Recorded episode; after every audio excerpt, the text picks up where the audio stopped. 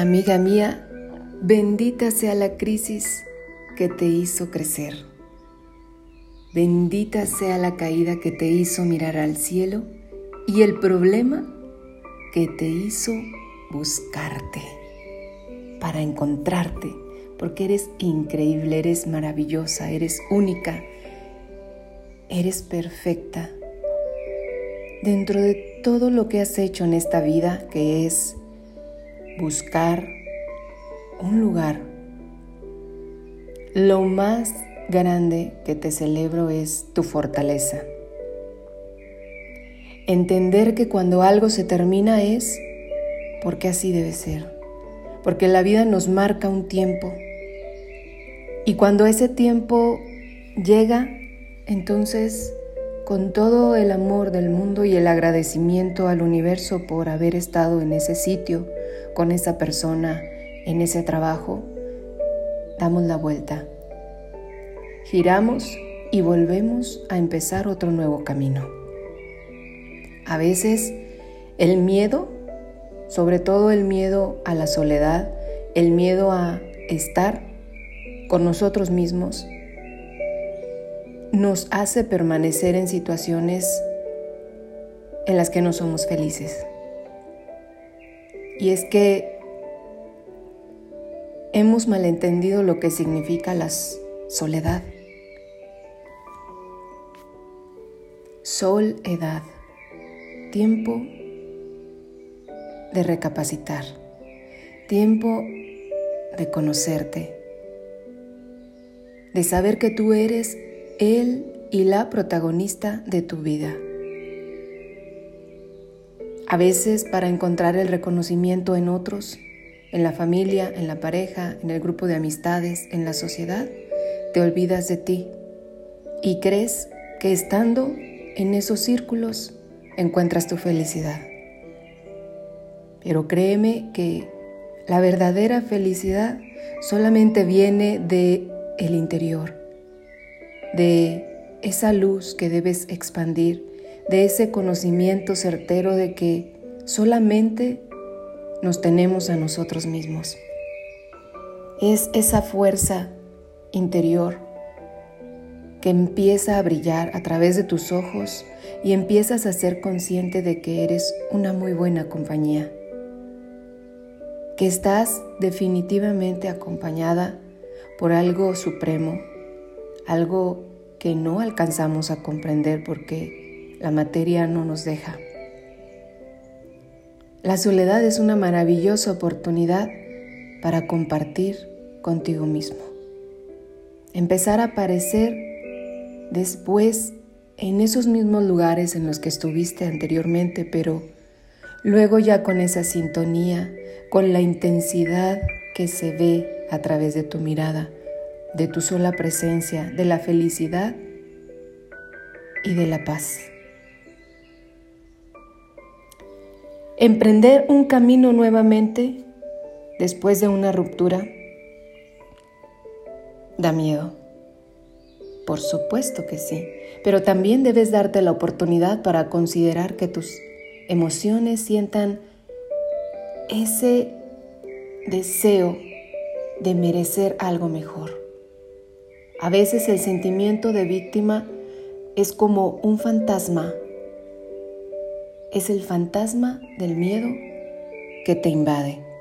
Hay una palabra maravillosa con siete letras que cuando la repites constantemente en la mañana, a media tarde, en la noche, te empieza a dar claridad y abundancia. Esa palabra es gracias. Gracias, gracias. Porque cuando agradeces es cuando tienes todo. Todos los caminos se abren para que llegue a ti lo que necesites. Y la sabiduría empieza a aparecer a través de ti. Porque empiezas a materializar absolutamente todo lo que deseas verdaderamente desde el interior y en el interior habita tu alma.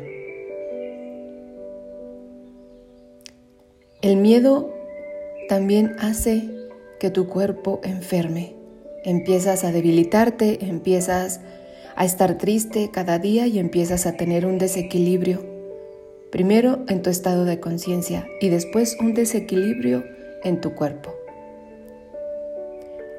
Si empiezas por er-, erradicar las autoculpas o esos estados de víctima, entonces empezarás a abrir las cárceles interiores. Es como dejar de sabotearte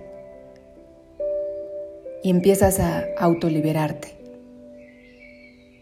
A reconocer que si estás sano en tu mente, que si estás equilibrada, que si piensas positivo, entonces vas a subir a otro nivel. Reconcíliate con tu pasado, perdónate íntimamente ahí en el silencio, en el dolor, en los sucesos que te llenaron de tristeza. Y reconoce que son parte de tu aprendizaje. Entonces brotará la alegría, el perdón, la serenidad, la aceptación. A veces en esos estados también de cambio llegan muchísimas preguntas. ¿Qué dirán de ti? Que si fracasaste, que hiciste las cosas mal, que cediste, que ayudaste, de qué te privaste, a quién ayudaste. Todo eso es parte de lo que la gente quiere que tú hagas. Si realmente quieres trabajar en ti y en que las cosas sucedan, escribe en un papel qué es lo que tú necesitas en tu vida. Trabaja día a día para acercarte a cada una de las palabras que escribiste en ese papel, en tus objetivos, en tus metas. ¿Quieres trascender? Entrégate a la vida, fluye, con lo que te presenta cada día porque definitivamente cada persona, cada situación, cada momento es porque los necesitamos en nuestro camino para aprender. Es lo único que nos llevamos cuando partimos de este mundo. Saber que aquel que se encuentra cerca de mí, mi prójimo, mi próximo, mi compañero de trabajo, mi pareja, mi amigo, mi hermano, mi hijo, son solo herramientas en el camino de acompañamiento para trascender. Todo lo que amaste, lo que viviste, lo que compartiste y lo que serviste quedará grabado en tu alma y en el alma de todos aquellos con los que estuviste. La vida es maravillosa y seguramente llegará un momento en el que comprenderás por qué esas lágrimas derramadas con tanto dolor, con tantas preguntas, con tantos desasosiegos, te van a colocar muy pronto en otro lugar, con otra persona, en otro momento maravilloso y feliz para ti. Deseo que así sea, de todo corazón, y que todo lo que tu alma necesite se manifieste a partir de este momento. Les envío un abrazo muy grande con todo mi amor, esperando que cada una de las situaciones por las que están pasando sean leves y que aprendamos a sonreír y a vivir la vida de una manera sencilla. Hasta la próxima. Yo soy Claudia Garlo y estas son mis reflexiones para el alma.